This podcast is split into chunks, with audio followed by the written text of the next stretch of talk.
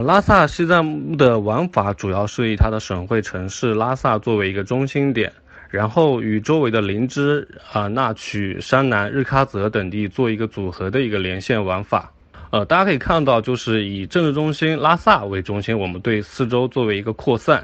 然后去跟很多的一些串线去做一个常规的一个玩法。那西藏自治区共有旅游景区啊一百一十六家，其中五 A 级的四家，四 A 级的十二家，三 A 级的五十四家，二 A 级的三十二家，一 A 级是十四家。所以接下来我们会对西藏的主要地区做一个基本的介绍，给大家推荐一些核心必去的一些景点。首先我们来到圣城拉萨，拉萨别称罗歇日光城，是西藏自治区的首府。国务院批复确定的中国具有雪域高原和民族特色的国际旅游城市。拉萨河流经此，从南郊注入雅鲁藏布江，是西藏的政治、经济、文化和科教中心，也是藏传佛教圣地。平均海拔三千六百五十米，全年多晴朗天气，然后降雨稀少，冬无严寒，夏无酷暑，气候宜人，全年日照时间在三千小时以上，所以也有“日光之城”的美誉。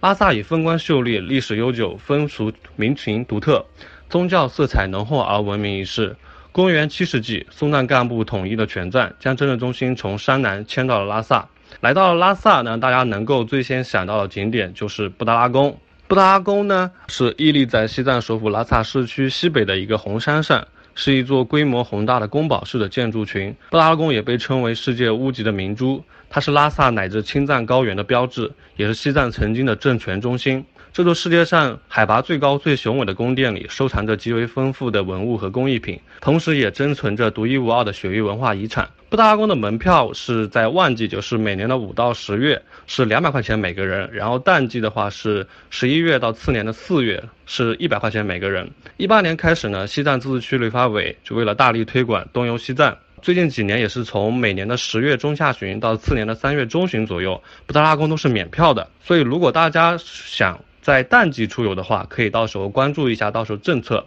布达拉宫每天的开放时间是上午的九点半到下午的三点。受到疫情的影响，然后布达拉宫实行限流预约制的一个参观制度，每天限流两千一百人，只接受微信公众号布达拉官方平台我要预定栏里门票预约进入布达拉宫微信预约，而且他只接受提前一天预约。大家需要带好身份证、健康码、口罩。身份证二维码、电子票缺一不可。因为现在是疫情原因嘛，所以布达拉宫会暂时禁止导游进入以及讲解员的一个服务，所以会给大家造成一些不便，还是烦请大家可以谅解。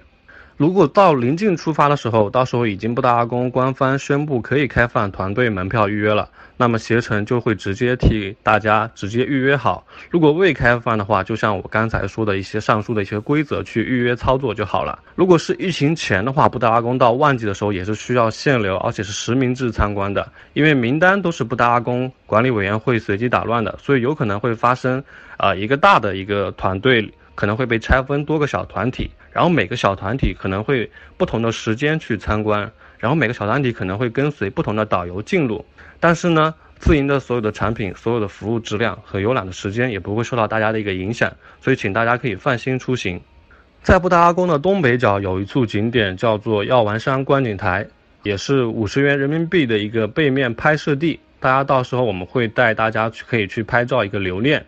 接下来我们会前往著名的宗教圣地大昭寺。大昭寺又名祖拉康觉康，藏语的意思就是意为一个佛殿。它位于拉萨的一个老城区的中心，是一座就藏传佛教的一个寺院，是当时藏王松赞干布建造的。拉萨之所以有圣地的美誉，与这座佛像是有很相关的。寺庙最初称为惹萨，后来惹萨也成为这座城市的名称，并演化为当下的拉萨。大昭寺建成之后，经过元朝、明朝、清朝。历朝屡屡加修改扩建，才形成了如今的规模。到目前为止，已经有一千三百多年的历史了，在藏传佛教的历史中拥有至高无上的地位，也是西藏现存最辉煌的土方时期的建筑，也是西藏最早的土木结构建筑，并且开创了藏式平川市的寺庙市局结构。那最新的消息呢？呃，今天的话是接到了西藏自治区上级单位的一个通知，大昭寺已经对外开放了，但是就是香客去拜访。但如果大家有需求的话，我们到时候也会有微信管家，然后联系客人，告诉客人怎么预约。